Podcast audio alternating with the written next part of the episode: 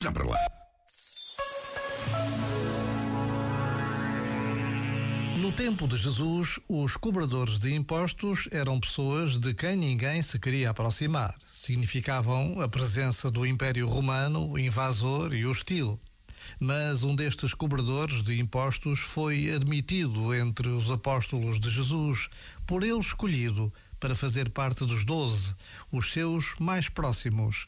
E hoje celebra-se a sua festa, a festa de São Mateus, apóstolo e evangelista. Foram surpreendentes as escolhas de Jesus quando reuniu os seus apóstolos.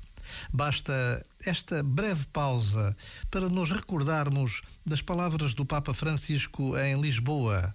A Igreja é para todos, todos, todos.